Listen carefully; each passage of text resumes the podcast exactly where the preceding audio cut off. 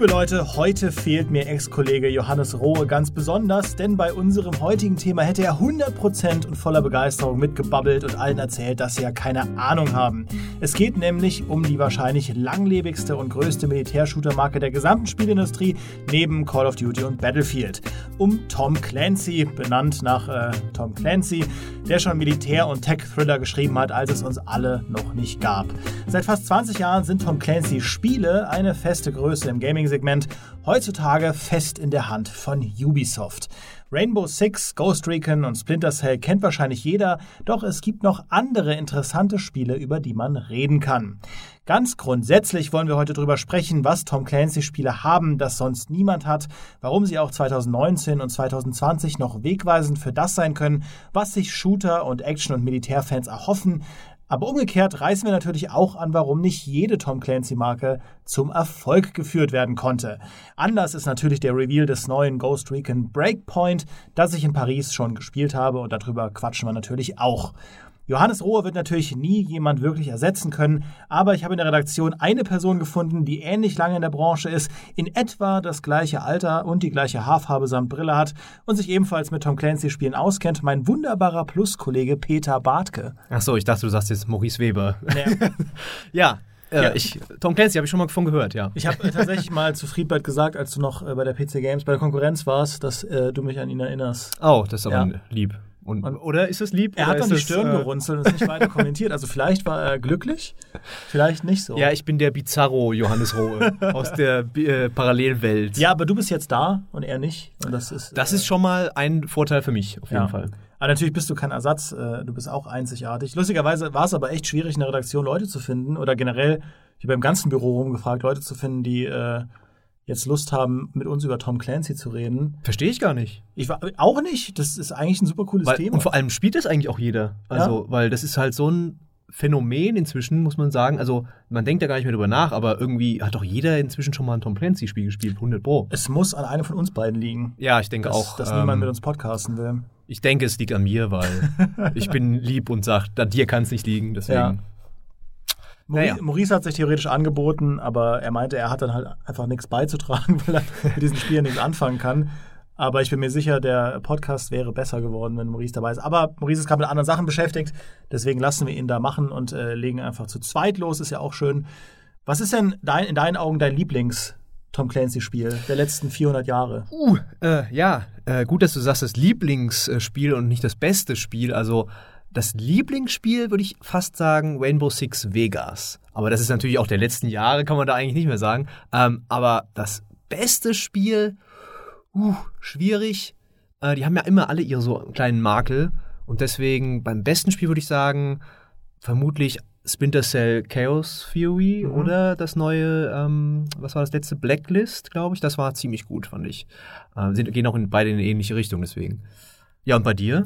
Also mein absolutes Lieblings-Tom Tom Clancy-Spiel bleibt, glaube ich, immer Splinter Cell. Ähm, wahrscheinlich auch der Dreier. Hm. Weil ich finde, der Dreier, der hat so die perfekte Balance geschlagen aus, ich bin noch ein ganz altes Splinter Cell, bin aber auch irgendwo schon modern, aber das sah damals echt cool aus. Ja. Ja, wenn man das heute sieht, dann, dann, also, dann fällt einem so krass auf, wie sehr Sam Fisher da nach außen schielt. Das, das sieht echt komisch aus.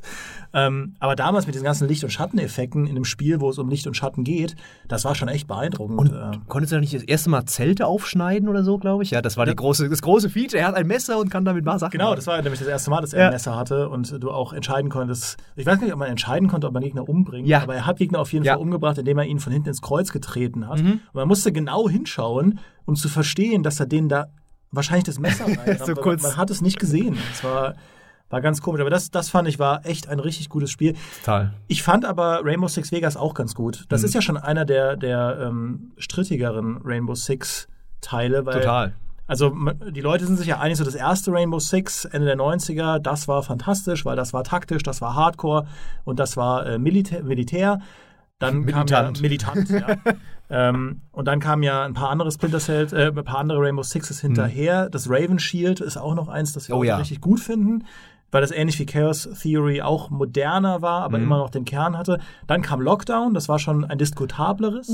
Ja, also ich wollte eher sagen, es war eigentlich so, da hatte ich schon gedacht, jetzt hört die Serie auf, weil es einfach so schlecht oder Ja. so schlecht wegkam auch Da, bei den da, da haben sie halt versucht, äh, den Konsolenmarkt für sich zu total. erobern. Und da gab es ja, glaube ich, auch zwei Versionen, Mhm. ähm, je nachdem, auf welcher Plattform du es gespielt hast. Und Rainbow Six Vegas war dann die bessere Variante zu. Ja. Also es war auch sehr den modernen Trends angepasst. Es gab keine Planungsphase mehr.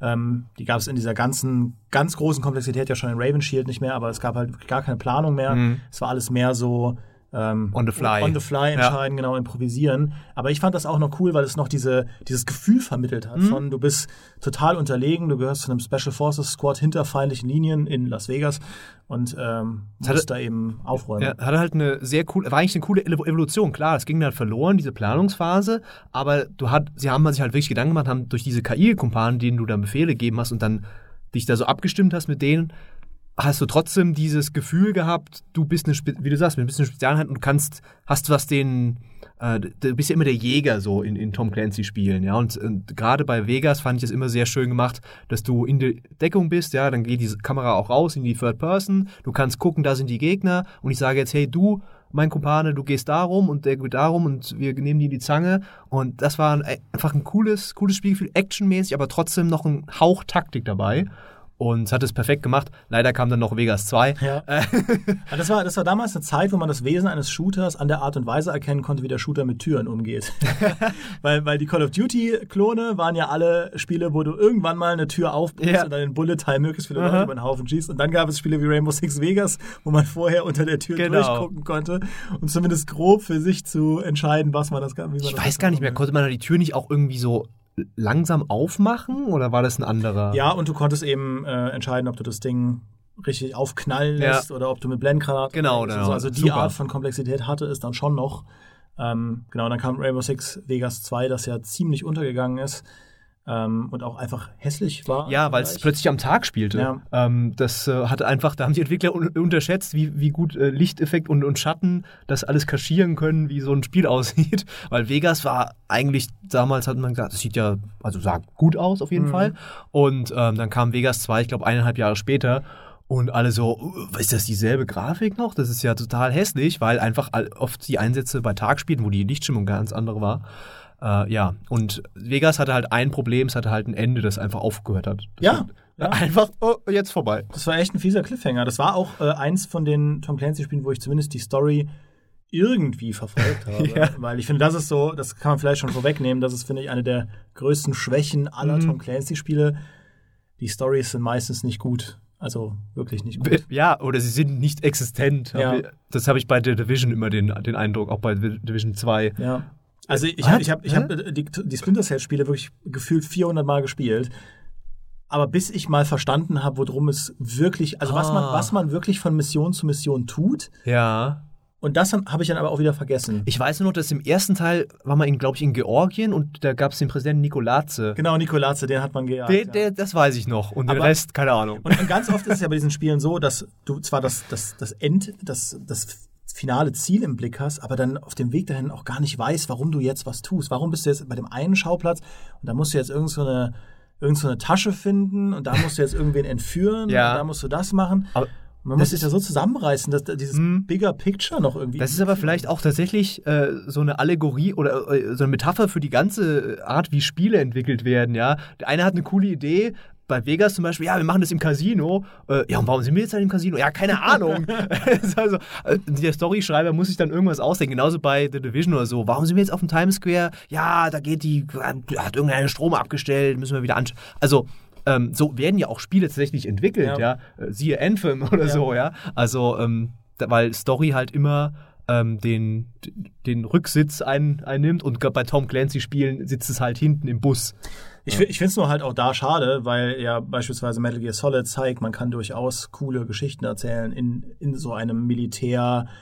Wir simulieren echte Schleich-Action-Szenario. Gut, jetzt ist Mhm. Metal Gear Solid auch ähm, mit den jüngeren Teilen echt komplett ähm, verrückt geworden, aber Ja. zumindest Metal Gear Solid 1 und 3 hatten ja noch vergleichsweise bodenständige Agentengeschichten und ähm, Ich hätte sowas schon ganz cool gefunden. Ja, was bei, bei Splinter Cell vielleicht das, oder bei, nicht bei aber bei, bei Tom Clancy vielleicht das Problem ist, dass das immer so extrem ernst ist und gerade The Division ist ja halt immer so straight, ja, Mhm. also und immer, es geht hier, wir haben jetzt keine Zeit für Späße und, und egal, ob das total absurd ist, was wir da machen, keiner ähm, ähm, erkennt das an, sage ich mal, von den Charakteren und so. Und das hat Splinter Cell, das wollte ich nämlich sagen, hat das eigentlich noch am ehesten gemacht, indem sie halt einen Sam Fisher gemacht haben, der das halt dieses, dieses immer so, ich mach da, dieser alte Sack, der dann halt so das ein bisschen kommentiert hat, ja, und dann gesagt, willst du jetzt wirklich, dass ich da reinschalte vielleicht oder so? Aber ähm, die anderen Tom Clancy Spiele, die haben halt keine spannenden Charaktere, keine Leute, die wirken wie echte Menschen, sondern das sind halt alles diese Militärtypen, yes sir, yes sir, wir sind die besten, USA, hallo und Waffen lösen alle Probleme. Wie soll man sich da reinversetzen? Das äh, ist ein interessanter Gedanke, weil es gibt ja wirklich abseits von Sam Fisher keinen einzigen charismatischen Tom Clancy-Charakter. Wahnsinn. Ähm, und lustigerweise finde ich auch da, dass äh, Chaos Theory das letzte Splinter Cell war, wo sie diesen Charme von Sam Fisher noch wirklich hinbekommen Ja. haben, weil in Kann man sagen, ja. Äh, in Double Agent war dann ja die das ganze Konzept, er hat, seine, er hat seine Tochter verloren und deswegen ist er jetzt super dark und gritty und muss entscheiden, ob er Terrorist sein will oder doch nicht. Ja, also ich finde, Double Agent hatte ein, eigentlich ein geniales Konzept, wenn du das so liest. Er wird jetzt, also ich finde das eigentlich fantastisch und zu sagen, auch wir machen das auch spielerische Auswirkungen und, es hat dann auf die Story Auswirkungen, aber dieses Spiel hat ja so darunter gelitten, dass wir PC-Spiele das ja nie spielen konnten, wie das eigentlich sein sollte, weil wir hatten es vorhin schon bei, äh, bei Rainbow Six, dass da auch verschiedene Versionen im Umlauf waren und PC-Spiele haben halt eine bekommen, wo die Story auch ganz anders war und wo Ja. die Zwischensequenzen gefehlt haben, wenn ich mich richtig erinnere. Und da war, da war so viel ist da schief gelaufen. Ähm, aber Splinter Cell, ja, dann kam noch Conviction, das hat halt auch die Leute extrem enttäuscht. Und Blacklist war dann so, ja, jetzt ist fast so gut wie Cha- Chaos Theory wieder, okay, danke, aber da Ja. waren sie schon glücklich, dass, dass es jetzt nicht mehr so schlimm war. Also ich fand, ich fand Conviction und Blacklist sogar noch, also ich fand die echt gut. Also Blacklist hat mir wirklich gut Ja, gefallen. mir das auch. War, das war wirklich nochmal diese äh, Rückkehr zur alten Form. Aber humorvoll war Sam Fischer da eben auch nicht. Nee. Da gab es ja auch einen neuen Sprecher und da war es wirklich, äh, also diese Dialoge von Blacklist, das, das ist ganz Ja. schlimm. Also wirklich ganz, ganz schlimm. Äh, und hat bei mir viel Potenzial verspielt, weil natürlich die Charaktere, es war ja nicht nur Sam Fisher, sondern auch die Anna Grimstott hier, Mhm. seine, seine Assistentin ähm, und natürlich der Lambert, der zu dem Zeitpunkt nicht mehr gelebt hat. Aber es gab ja schon im, bei Splinter Cell Ja. einige Charaktere, die man über die Jahre ins Herz geschlossen hat. ja. Und davon war eben in Blacklist nur noch die Hülle übrig. Hm. Ähm, ist schade, aber macht Blacklist nicht zu einem schlechten Spiel. Aber ja, die PC-Version von äh, Double Agent, das war, das war auch ein seelenloses Spiel. Äh, ich habe beide Fassungen gespielt, die Last-Gen-Fassung und die Next-Gen-Fassung. Die Last-Gen-Fassung erzählt die deutlich bessere Geschichte, Mhm. hat auch viel, viel mehr Seele, weil es auch näher an Chaos Theory ist. Aber ich glaube, das war einfach im, insgesamt ein ganz schwieriges Projekt für Vermutlich, Ubisoft. ja. Ähm, ja, also das. Ja. Ich glaube, damals hatten sie auch ihr Shanghai-Studio erst dann gegründet und die hatten dann auch damit entwickelt dran. Also das war ja auch noch die Zeit, wo Ubisoft erst so wirklich expandierte auf den ganzen Globus. Heute kennen wir das ja, da haben 20 Studios und alle arbeiten rund um die Uhr an jedem Spiel. Ja. Und das war damals ja noch nicht so, äh, weil das ist ja auch schon wieder eine Weile her. 3000 Leute, ich war ja gerade in Ubis- bei Ubisoft in Paris, 3000 Leute haben an Wildlands mitgearbeitet. Die haben, ja, die haben ja dieses System, wirklich das, was du Ja. sagst, dass die ganzen Studios auf der Welt miteinander zusammenarbeiten und es sind auch jetzt natürlich im vierstelligen Bereich Leute beschäftigt mit Breakpoint. Puh. Und das ist dann schon, also muss man schon sagen, wie sie das mittlerweile koordinieren, dass das Ganze am Ende wirkt wie aus einem Guss. Alle Achtung, ja. Ähm, was du noch angesprochen hast wegen der, wegen der Charaktere im ähm, Tom Clancy-Universum, ich finde auch, also die alten Rainbow Six-Spiele hatten ja sogar die Charaktere aus der Buchvorlage. Hm, okay. Und ich finde, da muss man mal so ein bisschen eine Lanze brechen, auch für die Leute, die Tom Clancy-Spiele machen. Die Tom Clancy-Bücher waren auch nicht immer toll. Und Das stimmt. das will ich kurz einwerfen. Ich mache mich damit jetzt furchtbar unbeliebt bei allen Tom Clancy-Fans. Aber das Original Rainbow Six-Buch, auf dem die Rainbow Six-Serie basiert, ist, war das größte, der größte literarische Fehler, den ich in meinem Leben gemacht habe. Das sind über 1000 Seiten. Oh, wow, okay. Unendlicher Langeweile. Mhm. Und ich gehöre normalerweise ja zu den Leuten, die echt in allem die Faszination suchen, auch da. Aber dieses Buch erzählt einfach nur von richtig harten Hunden, die alles können und immer gewinnen. Das Aha. ist so langweilig. Das ist so unglaublich. Jede Dokumentation über echte Spezialeinheiten ist spannender als ein Tom Clancy, also als Tom Clancy's Rainbow Six Buch. Okay. Aber hast du denn dann Jack Ryan gelesen? Ähm, hier mit ähm, Jagd auf Roter Oktober? Äh, Jagd auf Redakteur habe ich auch gelesen. Das fand ich, das fand ich gut, Ja. weil ich auch dieses, ähm, das hat ja, das ist ja so auch sein Appeal, dieser, dieser Tech-Kram, Mhm. dass du wirklich mal in in diese U-Boote reingehst und da in diese Welt eintauchst und so. Ist jetzt auch kein Buch, finde ich, was man so, was so ein Page-Turner ist, wo man eine Seite nach der anderen nur umdrehen muss. Für mich persönlich. Ja. Ähm, aber das hat mir echt gut gefallen. Also ich will nicht sagen, dass Tom Clancy grundsätzlich schlechte Bücher schreibt, um Gottes Willen, oder geschrieben hat. Dafür habe ich auch zu wenige gelesen. Hm. Aber Rainbow Six, das fand ich echt schlecht. Da erinnere ich mich an eine Szene, wo sie irgendwie auf der Shooting Range sind und miteinander trainieren. Und da geht es dann nur drum, welcher von denen, also jeder von denen ist halt so ein harter Schütze. Und der, der Ding Chavez, der quasi Hauptcharakter, der trifft alles. Also auf, auf äh, 400 Kilometer, 500 Kilometer Entfernung trifft der, trifft der blind mit der Sidearm irgendwas.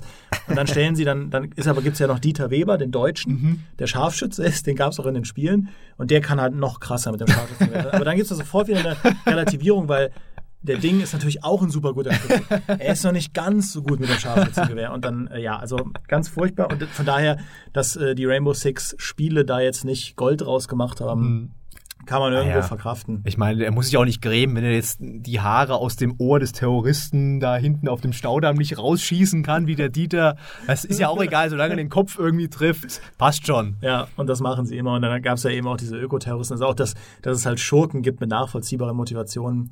Das hat man auch ganz selten. Äh, das fand ich übrigens ein super cooler Kniff in Splinter Cell Conviction, weil du da in der Koop-Kampagne, ähm, da spielst du ja mit russischen Splinter Cell-Einheiten Ah, ja, zusammen. stimmt. Also einer spielt einen amerikanischen Agenten und einer spielt einen russischen Agenten. Und äh, jetzt kommt ein Spoiler zu Splinter Cell Conviction. Ihr hattet jetzt zehn Jahre Zeit, das zu spielen. Ähm, am Ende dieser kurzen Koop-Kampagne kämpft man dann gegeneinander. Im, Ah. äh, weil dann deine, deine, deine quasi Auftraggeber getrennt den beiden Koop-Kameraden äh, sagen, ja, hör mal hier, der eine, der ist ein Verräter, beziehungsweise du musst das Zeug jetzt sammeln, äh, schalte den anderen aus. Und dann muss man gegeneinander kämpfen. Ja, das ist ja genial, weil letztes Jahr gab es ein Koop-Spiel, wo sowas ähnliches Mhm. war und da haben alle gesagt, oh mein Gott, was für ein Twist, ja, und dann hat das Splinter Cell Conviction damals schon gemacht. Ja, das sage ich ja immer. Conviction hat das schon gemacht, weil egal was es ist. Ja. nee, aber das, das fand ich richtig, richtig cool. Ähm, und Conviction hatte ja da zumindest noch dieses klassische Splinter Cell-Feeling, was sie dann in der eigentlichen Kampagne, wo du mit äh, Sam Fisher Ja. so Rogue, Rogue rumläufst, hatten sie das nicht mehr.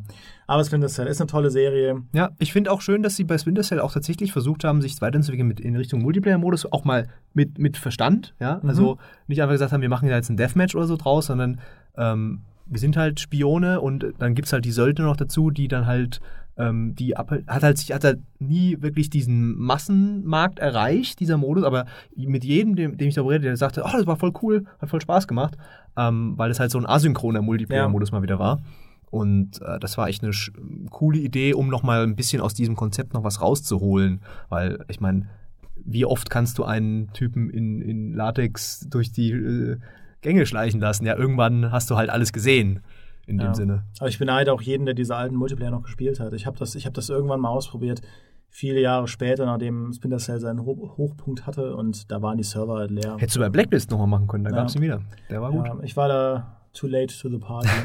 Aber es war auch bei Assassin's Creed ja auch so. Da gab es ja auch diesen ähm, asymmetrischen Oh ja, ja. Oder nee, Mhm. der war nicht asymmetrisch, Äh, der sondern war- der war, es gab halt Jäger und Gejagte, Genau. aber der war halt so ein bisschen pfiffig, weil man äh, schleichen musste Mhm. und so.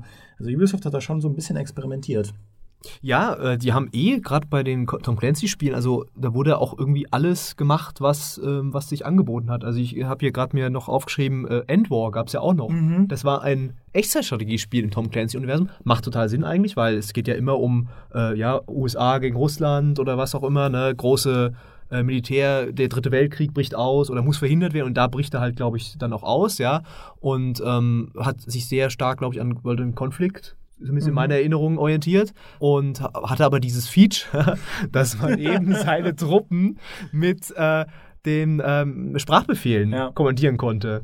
Und da gab es gerade jetzt, letztens hatten wir wieder das, das Rückblickvideo bei Gamestar Plus, wo äh, äh, Micha die Story erzählt, wie er versucht hat, das mit äh, Schwäbisch, äh, auf Schwäbisch dann seine Truppen. Ja, Banja, warte mal da nach vorne, ne? Na, das war jetzt nicht Schwäbisch, aber ähm, guckt euch an, das war großartig. Ja. Und es hat es halt nicht erkannt, weil logischerweise äh, die Dialekt-Feature war da noch nicht.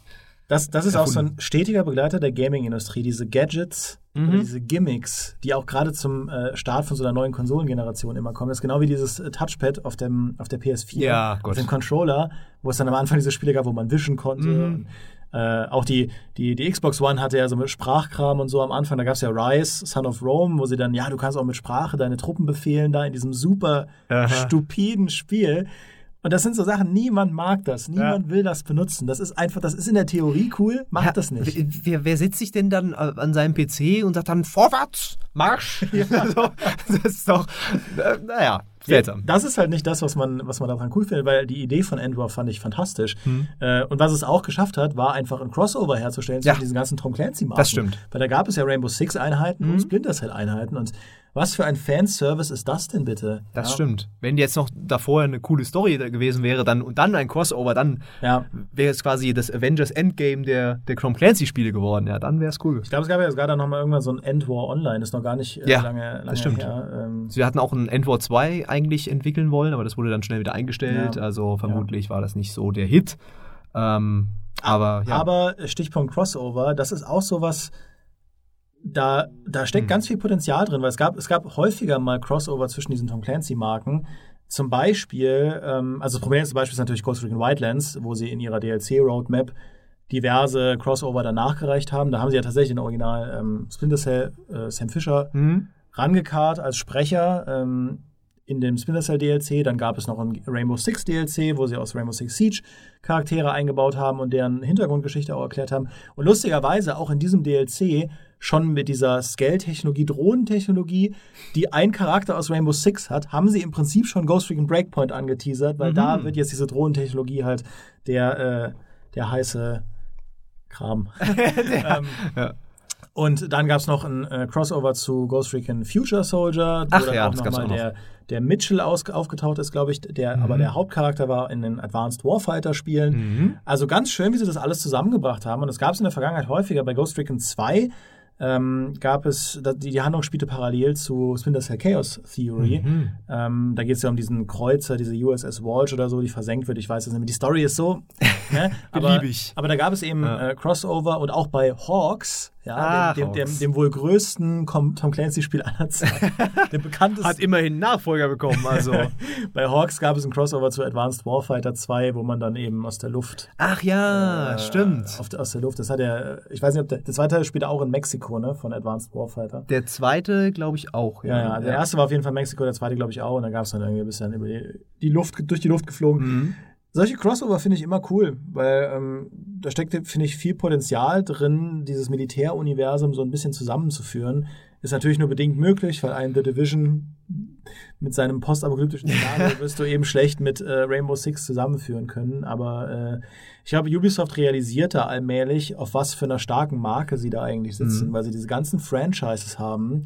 Und zumindest bei Splinter Cell, ja, allein das halt bei Wildlands einzubauen, das ist, glaube ich, nicht so ultra aufwendig verglichen damit, was für einen Fanservice du da lieferst und Mhm. wie die Leute steil gehen. Und zumindest kannst du Splinter Cell so am Leben halten. Wenn du dich hartnäckig weigerst, ein echtes Splinter Cell 7 zu machen, weil man kein Open-World-Konzept damit verbinden kann und kein Multiplayer-Konzept. Mensch. Tja, das ist natürlich tragisch, dass da kein Live-Service äh, Splinter Cell auf uns zukommt anscheinend. Ähm, aber ich habe jetzt gerade ge nochmal nachgeguckt, das sind ja echt schon 19 Jahre, dass Ubisoft die ähm, gekauft hat, das Tom Clancy, also das Red Storm Entertainment, das ja damals das Studio war. Ähm, und dann seitdem eigentlich ihren Stempel Tom Clancy überall draufpappen dürfen, wo sie wollen, ohne dass da Tom Clancy drin ist. Natürlich ist er jetzt auch inzwischen ja, gestorben. Er hatte ja auch dann seine Rom hatte ja schon seine Romane wurden ja auch schon unter seinem Namen dann Mhm. veröffentlicht von Ghostwritern und so. Ähm, aber ja, das ist eigentlich ein riesiges Franchise und äh, da muss man echt mal gratulieren denen zu der Weitsicht damals, das gekauft zu haben. Ja, auf jeden Fall. Ich meine, klar, es ist natürlich auch äh, ein sehr gefälliges PC-Szenario, diese, diese Militärfaszination. Ähm, aber ja, das ist bis heute einfach, ja, aber weil es eben auch so flexibel ist. Ne? Du hast es eben schon angesprochen mit Live-Service-Spielen.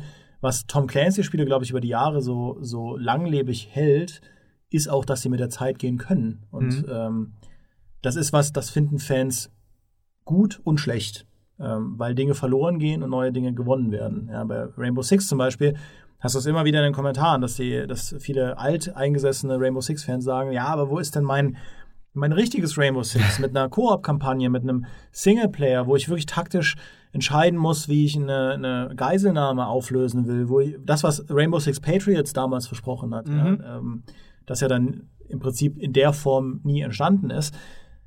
Das gibt es halt nicht. Dafür gibt es Rainbow Six Siege, was einer der einzigartigsten und deshalb auch erfolgreichsten Multiplayer-Shooter der Gegenwart ist. Jetzt im, im vierten Jahr schon, im vierten DLC-Jahr, hat für Ubisoft, glaube ich, in vielen Punkten überhaupt geprägt, wie man ein Service-Game erfolgreich mhm. am Laufen halten kann.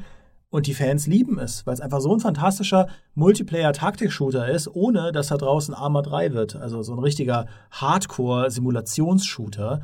Äh, und dass sie das hinbekommen haben, also das war alles andere als in trockenen Tüchern. Da, ja. Der Launch war schwierig, aber sie haben es dann geschafft, durch clevere ähm, Fixes und, und, und, und, Patches, das echt auf eine gute Spur zu führen. Ich wollte gerade sagen, also ich weiß gar nicht, ob äh, irgendwer da vorher damit gerechnet hat, dass dieses Rainbow Six Siege ähm, so ein Hit wird, weil, also nicht mal Ubisoft selbst, glaube ich. Mhm. Ich erinnere mich noch, wie ich das auf der E3 oder auf der Gamescom äh, auch gespielt habe mit äh, allen möglichen Journalisten und wir alle waren so, ja, halt CS, ne? so. Und äh, keiner hatte irgendwie dieses Gefühl, das wird jetzt der nächste große Hit. Und du sagst es ja auch schon, es war ja am Anfang auch nicht so. Und sie haben es echt äh, noch das Ruder rumgerissen. Und äh, da allein mit diesen ganzen Charakteren, die da über die Zeit äh, schienen sind, ist ja quasi das League of Legends der, ähm, der Multiplayer-Shooter, so ein bisschen. Ja. Und ähm, das ist vielleicht aber auch wieder ein, äh, ein Vorteil dieser Tom Clancy-Marke, weil du halt einfach, du kannst da reinpacken, was du willst. Ja, du kannst, die, da gibt's ja irgendwelche Charaktere mit riesigen Elektroschilden, habe ich jetzt nur gesehen, der, mhm. die eine. Und die Hackerin, die, ähm, die, die, die anderen Leute hackt und so.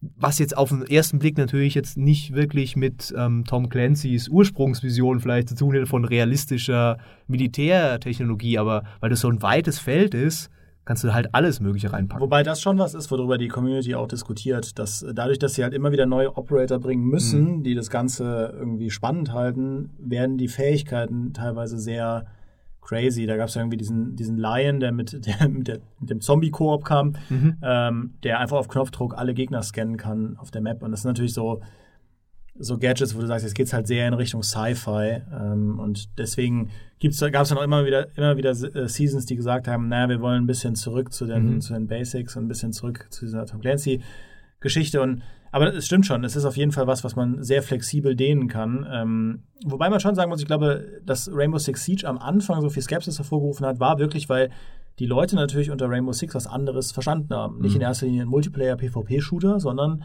ein Kampagnenspiel. Ja, irgendwas, was man mit Freunden oder allein taktisch spielen kann. Aber am Ende ist es eben das Produkt, das entscheidet. Das ist ähnlich wie bei Apex. Ja, wenn da hieß es auch, als ich da bei NLA bei diesem Wochenende war, ja, wir machen jetzt kein neues Titanfall, sondern wir machen äh, auch ein Battle Royale. Und da ist natürlich die erste Reaktion so, okay, ihr werft euch da auf einen Trend drauf mit einer bekannten Marke mehr oder weniger. Aber letztlich war Apex dann eben so gut mhm. und so erfolgreich und es war ja auch so fertig, was nicht selbstverständlich ist für ein Battle Royale-Spiel, dass die Leute es angenommen haben. Und bei Rainbow Six, da hat es sich das eben auch über die Zeit verdient, bis zu dem Punkt, wo ich glaube, jetzt die Leute bei dem neuen Rainbow Six in erster Linie einen Multiplayer-Shooter erwarten ja, würden ich auch. und kein Kampagnenspiel. Ja.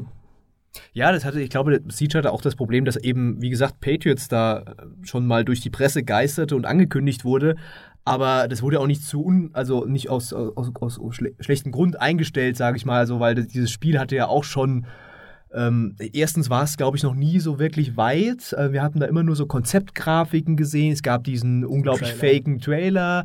Ähm, und es hatte halt eine Prämisse, die halt wo doch einige gesagt haben, ähm, wollen wir das wirklich spielen? Also es gab ja in diesem Trailer, äh, war ja dann äh, bekanntermaßen, die, wurde ja, brachen ja die Leute ein, die Terroristen in, der, in das Haus von den Typen und haben ihn dann als Geisel genommen, mit Bombe ausgestattet.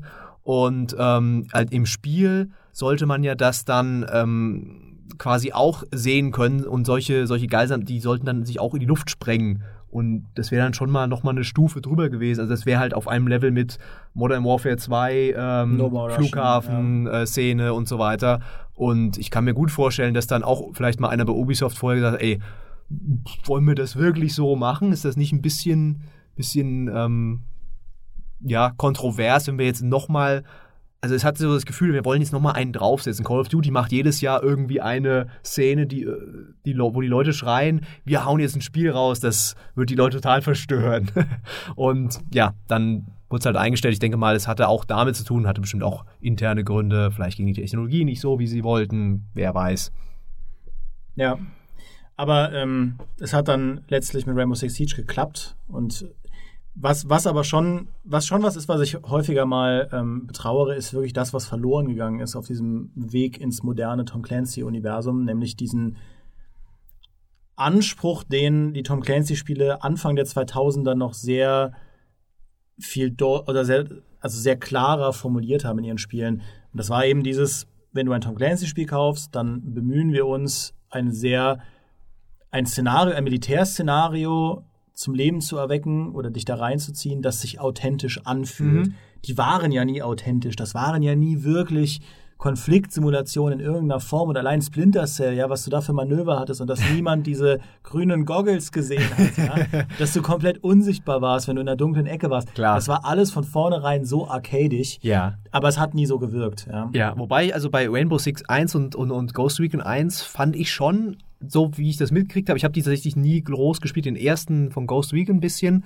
Ähm, die, das waren auch schon knallharte Spiele, also die dich ja auch schon bestraft haben, wenn du halt Fehler zum Beispiel bei Rainbow Six bei der Planung gemacht hast und ähm, Ghost Recon, wenn du da einen Schuss abbekommen hast, so hatte ich in Erinnerung, dass du dann auch wirklich tot warst, ja, im, also im Spiel.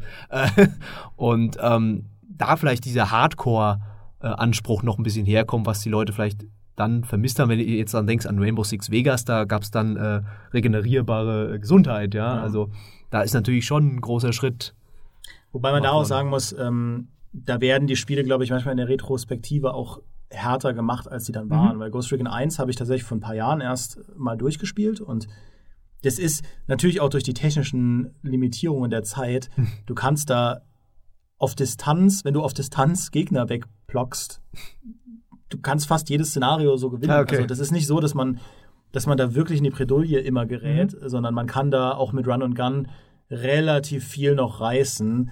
Ähm, Rainbow Six, das erste, war da noch mal ein bisschen eine andere Schiene. Das war schon wirklich mit diesen Taktikmodi und so anspruchsvoll.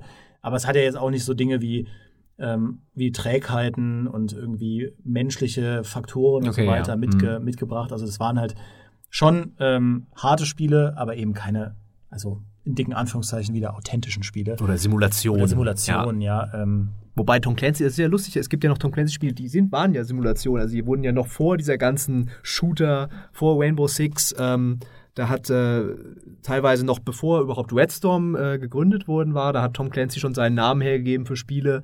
Ähm, das hieß, äh, das eine war Tom Clancy's SSN, das, äh, da geht es um eine U-Boot-Simulation.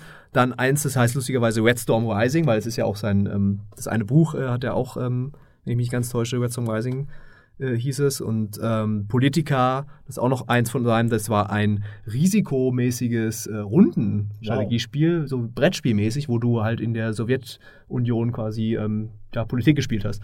Also, das waren nicht alles äh, Shooter und, und äh, Echtzeitstrategie und, und äh, Flugsimulation, sondern es hat wirklich, die haben, also bis auf Adventure, glaube ich, haben die so ziemlich, und Rennspiel, so ziemlich jedes Genre abgefiedelt in der Zeit. Ja, weil es halt auch überall einfach Militär gibt. Ja, ja das stimmt. Militär passt überall rein. Allerdings, ja. ja.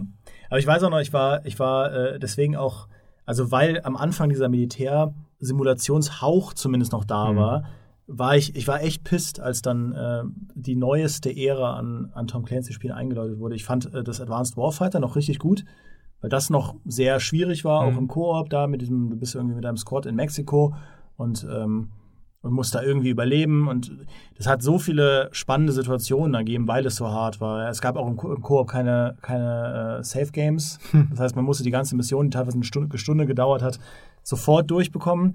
Und wenn du dann auf irgendeinen Platz kamst und da war ein Panzer, du hattest so einen Respekt davor. Also das ist einfach eine Art von Shooter-Intensität, die hm. man nicht so oft findet. Und dann gab es eben Ghost Recon Future Soldier, das einfach für mich so weichgespült war im Vergleich. Das stimmt. Da gab es einen ersten Trailer, wo man, äh, oder so eine erste Gameplay-Präsentation von Ubisoft, wo man sieht, wie man sich so in diesem Tarnmodus zu so einem Strand anschleicht und sieht dann seine Schüsse koordinieren. Es gab ja auch diesen Sync-Shot, den mhm. sie dann eingeführt haben, dass man wirklich sich absprechen kann, wer macht was und dann runterzählt. Fand ich absolut fantastisch. Und als ich das fertige Spiel gespielt habe, dachte ich, boah, das ist so weich gespült. Das fühlt sich so an wie eine Singleplayer-Kampagne von irgendeinem Battlefield. Ähm, und dann gab es ja auch diese geskripteten Sequenzen, wo du in Diamond Formation äh, quasi wie bei einem Rail-Shooter einfach nur Gegner wegpoppst, Ja? während deine Figuren sich automatisch bewegen. Und ich dachte, was, was ist das da denn bitte? Das hat absolut nichts mehr mit dem zu tun, was ich an Ghost Recon Ja. cool fand. Das Spiel war nicht schlecht. Man konnte da, wenn man den Schwierigkeitsgrad hochgeschraubt hat, immer noch so eine schöne Fiktion miterleben. Man Mhm. war, hatte ja schon noch dieses Agenten-Feeling, aber boy, war das weit weg. Und als Mhm. ich dann, da war ich ja schon bei der GameStar, den ersten Trailer gesehen habe von Wildlands, dachte ich auch wieder, was, was ist denn das? Ja. Also, hättest du mich, bevor am Ende, der, am Ende dieser Title Crawl kommt oder dieser, dieser Title Reveal, hättest du mich gefragt, was das für ein Spiel ist. Ich hätte es dir nicht sagen können. Ja, Just Cause oder Ja, so? ja, doch, de definitiv, ja. Das Ja. war schon eine Überraschung und ähm, ich war auch sehr skeptisch am Anfang. Ich habe das dann auch auf der E3, wir haben das dann vorher gesehen, bevor, noch vor der Pressekonferenz, an, irgendwie am Abend. Und äh, das sah so noch so, so wie so ein Early Access Spiel auch damals so Mhm. aus, von der Technik her. Und wir denken immer so, die erzählen uns hier, ja, ihr könnt da alles machen und könnt, ihr, du fliegst mit dem Hubschrauber und du fährst da und wir denken uns die ganze Zeit so, wie soll das funktionieren und so groß und, und, und wie kann das überhaupt Spaß machen? Und natürlich, was hat das noch mit Ghost Recon zu tun? Mhm. Ja, das hat man sich eigentlich dann bei je, jedem neuen Spiel dieser Serie eigentlich gefragt. Also die hat es wirklich, ich glaube, die hat mit die meisten Iterationen durchgemacht, Ghost Recon, Ja. äh, wo halt wirklich äh, jedes Mal was ganz anderes war. Und die Alpha und die Beta von Wildlands liefen ja auch echt schlecht. Also Ja. Das war, war wirklich ein holpriges Ding, wo ich auch nicht dachte, dass sie das bis zum Release noch hinbekommen. Mhm. Haben sie dann. Es gab zwar immer noch, also Wildlands hatte zum Release immer noch seine Probleme, Ja. aber es lief schon rund und es war auch ein gutes Spiel, muss man sagen. Lustigerweise hat, glaube ich, aber auch Ubisoft dann gemerkt, ähm, das, was die Leute so geil fanden an Wildlands, war eigentlich das, was früher Ghost Recon auch cool gemacht hat. Nämlich, Mhm. nämlich eben, wenn du wirklich aus diesem Ding so ein Military-Teil Ja. machst, ja, und du konntest dann ja auch de- deine Klamotten für deine Charaktere selbst bestimmen. Es gab so viele, die sich einfach dann in die klassische Militärmontur geworfen haben, dass es am Endeffekt doch wieder aussah wie Future Soldier und, äh, und dann eben sich total abgesprochen haben. Mhm. Und sie wollten es halt so tactical wie möglich. Dann musste Ubisoft den Hardcore-Schwierigkeitsgrad nachpatchen, dieses Tier-1-System, was ich super fand. Und später kam sogar noch so ein Permadeath-Modus dazu, weil die Leute es nicht taktisch genug haben konnten. Ja. Sie wollten wirklich bestraft werden, wenn sie da doof vorgehen. Und Ja. das fand ich ganz interessant, weil es gab den, der erste große DLC zu Wildlands, dieses Narco Road, war mehr so ein GTA-Ding. So Autostunts und Explosionen. und so. Fand niemand cool. Und dann der zweite DLC, der war dann mehr, mehr Taktik, mehr hinter feindlichen Gegnertypen, Linien. Ja, glaube ich, ne? Genau. Ja. Und das wurde dann wieder gut angenommen. Mhm. Und äh, natürlich dann auch die ganzen Crossover-Events, die danach kamen. Und jetzt in Breakpoint gehen sie ja voll in diese Richtung und sagen, das soll jetzt wieder mehr, äh, mehr so Authentizitätshauch haben. Also Mhm. du musst dich jetzt wieder ver musst dich jetzt verarzten, Schusswunden bleiben, wenn du sie nicht behandelst. Du musst essen, du musst trinken, äh, du musst irgendwie hinter feindlichen Linien klarkommen, du kannst viel mehr taktischen Kram machen, Zäune durchschneiden, Kameraden wegtragen ähm, und so weiter und so fort. Also sie greifen jetzt genau das auf, was Wildlands in seiner ursprünglichen Form nicht vermittelt hat oder weniger vermittelt hat. Das finde ich gut. Ja.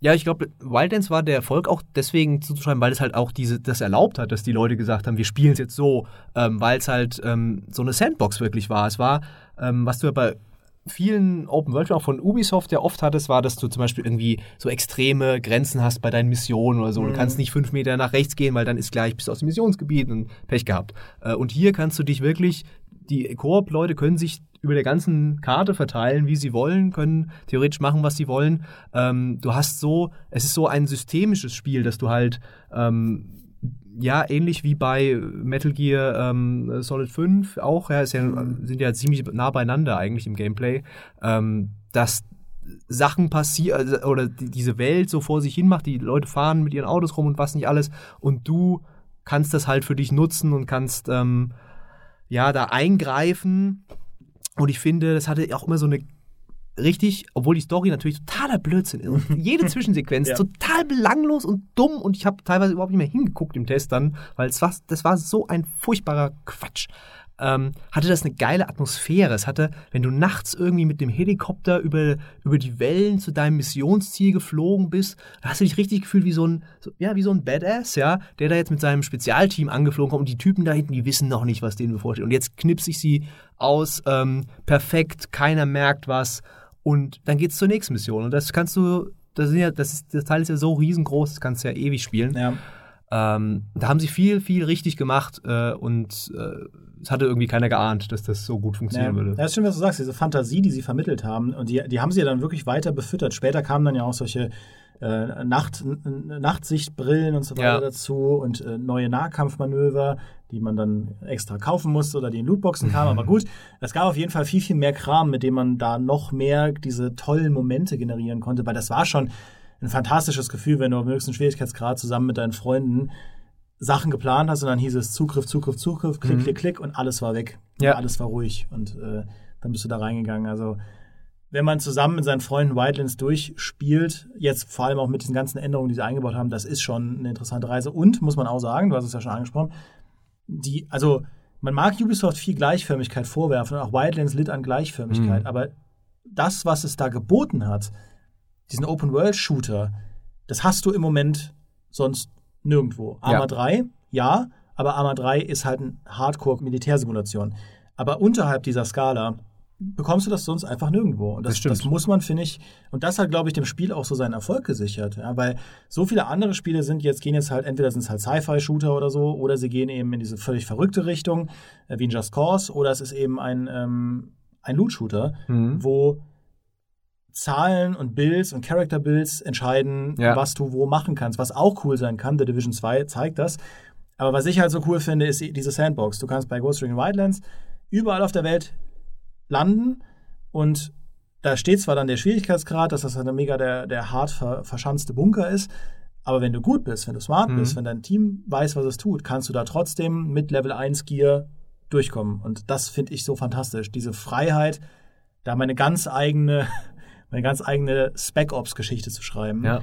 Ähm, ja. Es klingt auf den ersten Blick so ein bisschen so beliebig, wenn du sagst, da sind so viele ähm, äh, ja, was sind das, ähm, ähm, Lager und so, ne? und die sind immer gleich in, im Grunde, ne? aber es ist halt auch die Stärke davon, weil du halt nicht dieses hast, äh, hier, diese Mission ist jetzt so, die musst du so genau so spielen und du kannst nur von dieser Seite an das Lager ran und das geht auch nur bei Nacht und, äh, sondern du hast das einfach, hier ist dieses Lager, mach doch mal. Ähm, gehst, machst halt, schaltest erst den Pfeil aus, nee, ich will lieber da hinten rum, ich spring äh, aus dem Flugzeug oder aus dem Helikopter und lande mitten in der Basis, ja. ja. Du kannst machen, was du willst. Und das wird, glaube ich, ein bisschen unterschätzt bei diesem, gerade auch zum, zum Release wurde es auch unterschätzt, wo viele auch gesagt haben, ja, wie Wildlands, das kriegt jetzt bei euch gab es, also bei GameStar gab es ja auch, glaube ich, eine 80er-Wertung, mhm. bei PC Games damals von mir auch.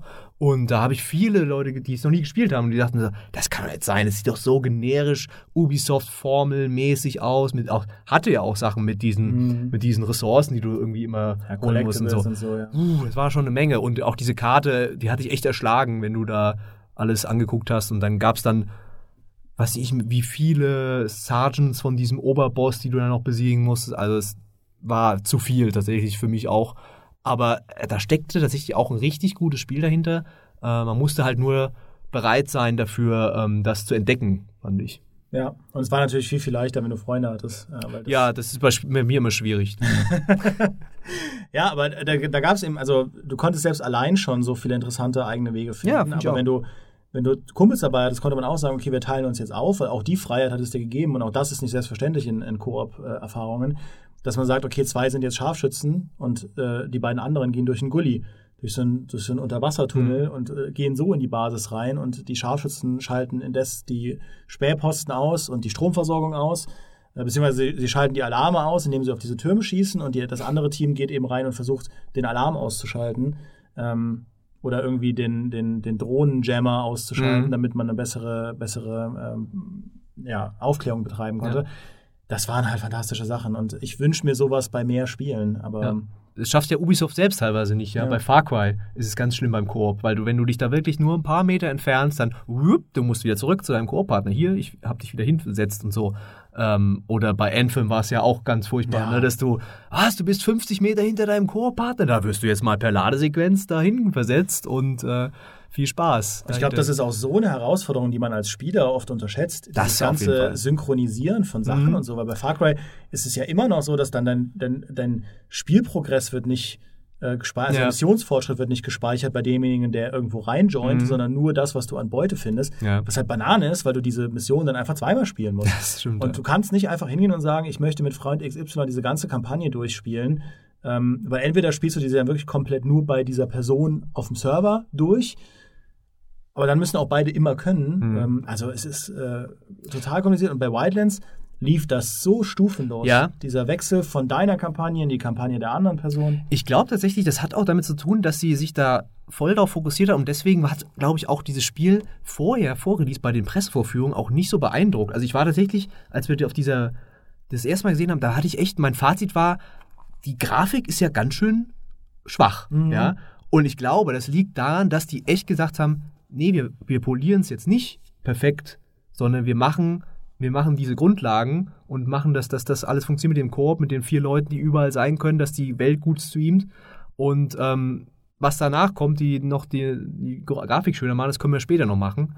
Und in dem Fall hat sich, wenn es so war, wirklich ausgezahlt auch mal. Ja. Also es war, kein, äh, war wirklich kein perfektes Spiel. Die Nee. Story, wie du gesagt hast, war echt äh, Banane und die KI war auch Ja. sehr beschränkt. Also bei allem, oh, man konnte da Taktikfantasien ausleben, die KI war Stimmt halt natürlich. teilweise echt rotzeblöd. Ich weiß noch, dieses, dieses Gefängnis, ähm, da habe ich mich irgendwann, da gab es so ein riesiges Gefängnis wo, wo, und da kam dann, habe ich mich irgendwo an eine Ecke gestellt und es kam, am Ende lagen da 50 äh, Soldaten an einer Stelle, weil die halt immer wieder angekommen sind, immer wieder Alarm, kamen wieder neue und ich habe die immer wieder abgeknallt. Naja, sie, haben, sie haben da auch getrickst. Also dieser Tier 1 äh, Schwierigkeitsgrad, das war dann auch auf höchsten, also auf, in der höchsten Stufe war das einfach unfair, weil die Gegner eben per Hitscan, du warst, du warst in dem Moment tot, in dem irgendjemand mitbekommen hat, dass du, dass es dich gibt. äh, das ging so schnell, weil du einfach gemerkt hast, dass, dass die KI kann da in keiner Art und Weise mehr komplexer geschaltet Ja. werden. Da muss man einfach die, die äh, Genauigkeit, die Mhm. Schussschnelligkeit, den Schaden und so weiter hochskalieren. Aber ich bin mal gespannt, ob sie in, in, in Breakpoint das alles verbessern. Ja. Ähm, Ja. Müssen wir mal abwarten. Ich überlege gerade. Ah, Division kam vor Wildlands, ja, ähm, weil das war natürlich auch, auch mit der Division war natürlich auch für Tom Clancy ein großer Sprung dann zur Richtung Open World, dass du eine große Welt hast. Ja, vorher waren das ja eher Levels alles. Ähm, und äh, klar, der Division war natürlich auch eine Mega-Sache damals, riesiger Hype. Ähm, und ja, dann kam leider der Launch und dann waren viele Leute ein bisschen angepisst. Ähm, es gab viele Probleme, viele Beschwerden, äh, gerade mit der Patch-Politik von Massive. Das war ja dann auch die ähm, Schweden, wenn ich mich nicht täusche, ne, die das Mhm. äh, gemacht haben, die World in Conflict-Macher. Und ähm, da ist es eigentlich erstaunlich, dass die das noch so gedreht haben. Mit Patch 1.4 war ja der große, der große Wendepunkt. Und dann mit Division 2 jetzt ein Spiel geliefert haben, das eigentlich alles, fast alles besser macht als der erste Teil. Die Story ist immer noch totaler Blödsinn.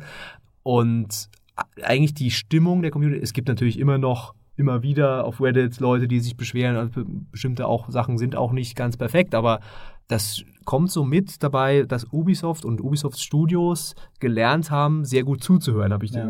das Gefühl. Ja, ja, dieses Lernen, das merkst du wirklich. Also es gilt ja auch ein Stück weit für Assassin's Creed, obwohl es da ja natürlich ähm, wechselnde Studios sind, Mhm. die, die, da sag ich mal, die äh, Führerschaft da innehaben über die Entwicklung, aber, ähm, aber bei The Division hat man das krass gemerkt. Also was, was da alles gelernt wurde. Und auch bei Wildlands und Breakpoint merkst du zumindest, das sind dieselben Leute, die ähm, Wildlands gemacht haben. Und wenn du so mit ihnen sprichst, die wissen ganz genau, was den Leuten an ihrem Spiel gefallen hat. Mhm. Und die wissen ganz genau, wo es nicht funktioniert hat. Und ähm, im Fall von The Division 2 haben sie das echt alles umgesetzt. Also ich kann mir gar nicht ausmalen, was das, also wie das gewesen sein muss, zu merken, okay, man hat, man macht da gerade einen Loot-Shooter, der echt funktioniert, mit einem Endgame, das zumindest nicht enttäuscht und gleichzeitig fallen links und rechts die anderen Loot-Spiele wie die Fliegen. ja, also Anthem bleibt hinter den Erwartungen zurück. Ähm, Fallout 76, das ja irgendwo auch in diese Richtung ging, äh, war eine Enttäuschung. Und Destiny 2 kommt auch nicht mehr so richtig auf den grünen Zweig. Und jetzt ist The Division 2 das neue Musterbeispiel dafür, wie man einen Loot-Shooter zum Release Mhm. macht, nachdem The Division 1 das beste Beispiel dafür war, wie man ein schlechtes Beispiel Ja. macht.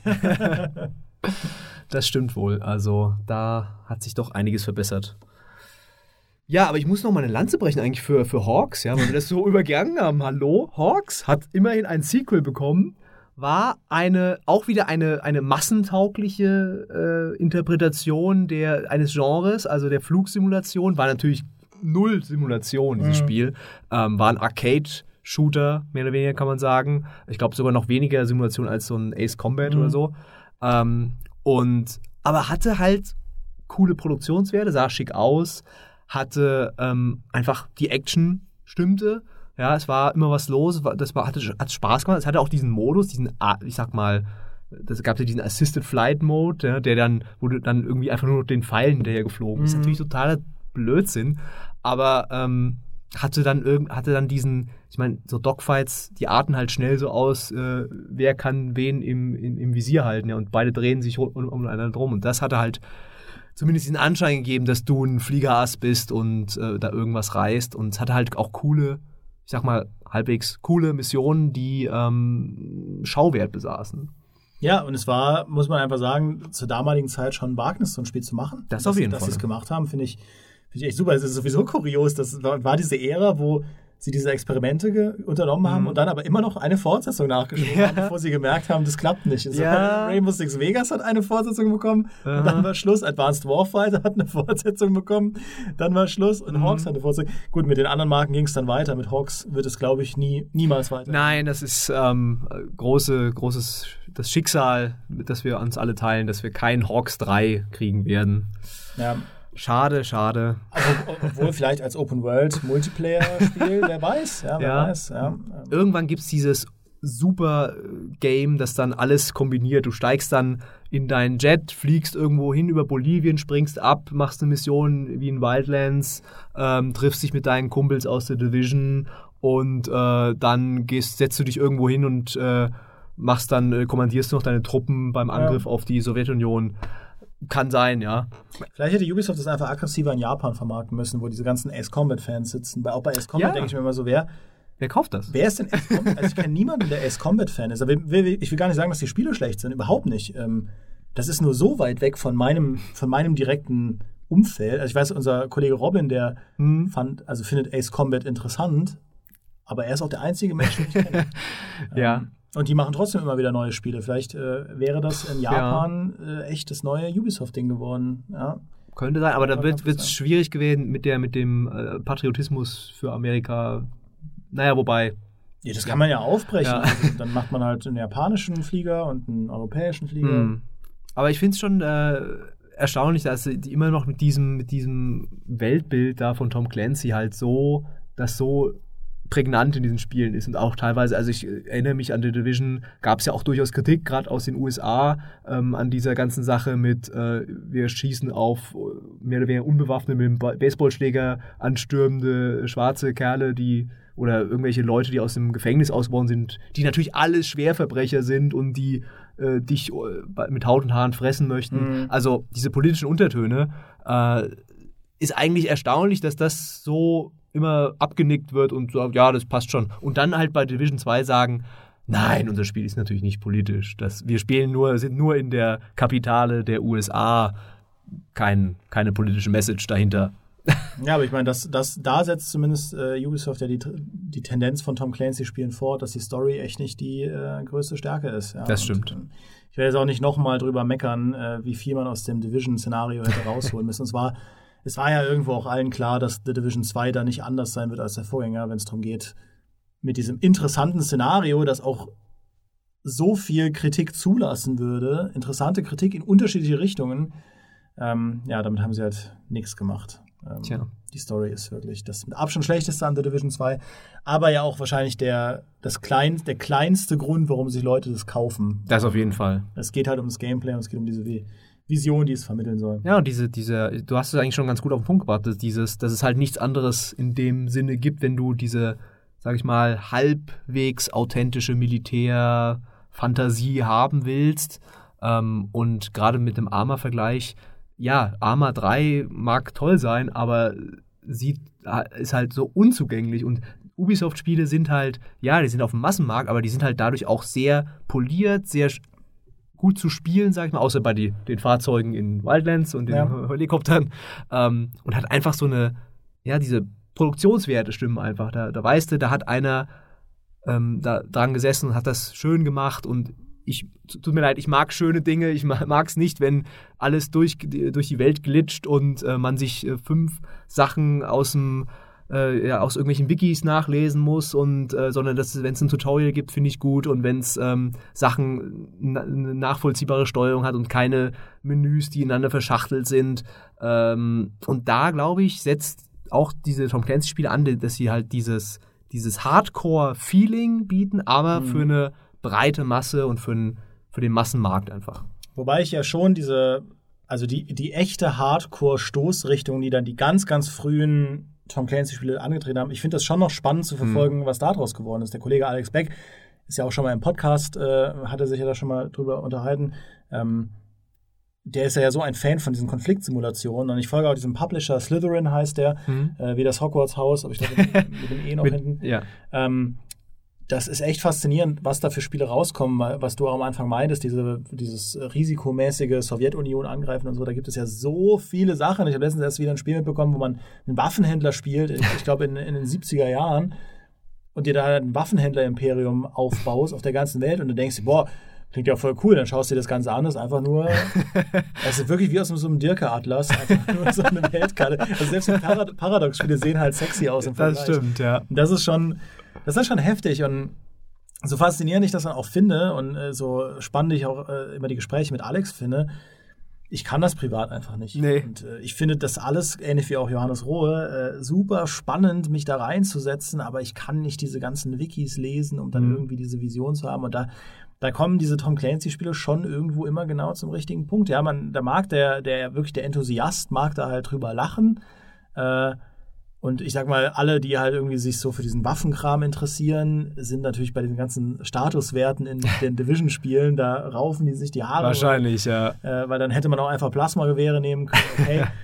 Aber mir persönlich gibt es zumindest da eine Nische, wo ich sage, da ja, das ist einfach das richtige Ding. Ja, ich sag mal, also es ist jetzt auch nicht so, als ob Ubisoft da irgendwie die, die, die, das Tom Clancy-Erbe beschmutzt in dem Sinne, weil, wenn man mal, die Filme waren ja auch, äh, die Bücher waren ja auch Massenware ja. und klar, der hatte halt den Hintergrund als äh, Ex-Militär und hat das halt auch so mit den Details, das hat die Leute gefreut, aber diese Plots und was und diese Bücher haben sie halt auch verkauft, in dem Sinne, dass sie halt auch auf dem Massenmarkt zugeschnitten waren. Es gab Filme dazu, die totales Massenkino Total, war, ja. mit Harrison Ford, ja. ja. Super Filme übrigens, also kann ich immer noch empfehlen. Hier ähm, Jack Ryan. Ich glaube, jeder Jack Ryan-Film, ich glaube, der jüngste war ja mit dem, ich glaube, Chris Pine oder so. Ja. Äh, alle Jack Ryan-Filme waren halt absolutes Popcorn-Kino, ja. ist einfach so. Ähm, aber äh, ja, also da hat, auch wenn jetzt Tom Clancy schon verstorben ist, äh, sein Erbe lebt weiter in dem Sinne. Und tatsächlich ja auch abseits von Tom Clancy so ein bisschen zumindest. Ähm, du hast ja jetzt ein Spiel mir vorhin erzählt, wo du, wo du richtig ähm, immer so Googly Eyes bekommst, wenn du davon redest. Ja, das Ready or Not. Ja. Äh, das ja, da bin ich ja nicht der Einzige, sondern ähm, das ist ja wirklich die aktuelle Hoffnung aller SWAT und ähm, sagen wir Rainbow Six Fans, nochmal diese Erfahrung zu bekommen eines in dem Fall Polizeishooters, den man solo oder im Koop spielen kann, wo wirklich jede Tür ein strategisches Puzzle ist, mhm. wo man entscheiden muss, wie man vorgeht, um auch mal Leben zu retten, auch die Leben der Gegner zu retten, wo es dann wirklich darum geht, möglichst viele Aspekte des Polizeidaseins zumindest nicht zu simulieren, aber zu adaptieren, äh, statt eben einfach nur den Baller-Aspekt. Und äh, ich finde das, also ich bin da so gespannt. Da gab es jetzt den ersten, den ersten Gameplay-Trailer, nachdem zwei Jahre nichts passiert ist. Das ist ein winzig kleines Team, die haben sich da so unglaublich viel vorgenommen. Also die wollen da eine Traumfabrik sein, wo mancher AAA-Publisher dran kauen würde, das irgendwie rentabel umzusetzen. Ähm, kann sein, dass das überhaupt nichts wird. Aber dieses Ready or Not, da hab ich auch, haben wir schon ein Video zu gemacht, aber auch schon Texte zu geschrieben. Das könnte genau das wieder umsetzen. Und wenn das klappt, dann muss Tom Clancy auch gar nicht mehr, also dann muss Ubisoft auch nicht mehr wieder zurückgehen. Das ist schon in mhm. Ordnung. Mhm. Was ich mir aber unbedingt wünsche, ist, dass sie endlich die Charaktere der alten Rainbow Six Spiele in das neue Rainbow Six mal reinbringen. Das wäre doch voll cool. Ja, Dieter Weber. Dieter, Dieter, Dieter. Weber, der deutsche Scharfschütze. Ja. Das kann man doch mal wieder machen. Ja? Und Finde ich auch dann gut, macht ja. man irgendwie so einen Warteraum, wo die sich einfach unterhalten, wer besser schießen kann und so. Und dann hast du auch wieder Zitate aus dem Original Tom Clancy Buch. Ja. Geil. Gute Idee. Ja, finde ich, das ist doch eigentlich ein ganz gutes Schlusswort, oder? Äh, finde ich auch. haben wir das Thema, finde ich, ganz gut durchdiskutiert. Falls ihr euch für Tom Clancy Sachen interessiert, wir haben auf der GameStar haufenweise Material dazu. Es gibt einen gigantischen Plus-Report zu Tom Clancy. ähm, den ich euch natürlich hier voll ans Herz legen will, genau wie eine Plus-Mitgliedschaft. Ähm, das erwartet Peter von mir, das erwarte ich auch von ich euch. Ich habe die Pistole ihm gerade auf die Brust gesetzt, deswegen. Nein, ich würde das auch freiwillig machen, denn GameStar Plus ist eine tolle Sache, allein weil ihr dadurch viel, viel mehr Podcasts bekommt. Das stimmt.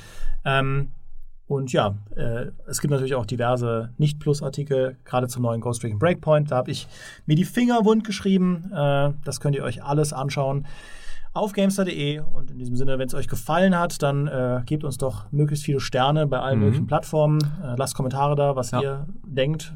Was euer liebstes Tom Clancy-Spiel ist und euer, vielleicht euer, auch euer meist gehasstes oder von dem ihr am meisten enttäuscht wart. Ja, oder ob ihr diesen Kram sowieso doof findet und doch lieber einen Fantasy-Podcast mit Maurice gehört Ja, hättet. lieber Command Conquer. Ja, lieber neues Command Conquer. Da kann man ja auch verschiedene Splinter Cell-Einheiten einbauen, das ist ja auch in Ordnung. Ja. Also gut, haben wir ganz gut gewuppt zu zweit, ne? Finde ich auch. fand's- Ich fand's in Ordnung. Äh, ich finde mich sowieso immer sehr spektakulär und wenn du noch dabei bist, dann ist es eigentlich der beste Tag in Ja. meinem Leben. Ich würde äh, einfach gerne häufiger auch mal im echten Leben so lange Gespräche mit dir führen. Ja. Normalerweise nicken wir uns auf dem Gang nur zu und wir reden wirklich auch Ja. nur dann miteinander, wenn die, wenn Aufnahme an ist. Wir haben so ein geheimes Handsignal auch, ne? Ja. So ein Hand Handshake. gut, alles klar. Macht's gut und äh, schreibt uns, was ihr denkt. Macht's gut, bis Ja, zum nächsten ciao. Mal. Tschüss.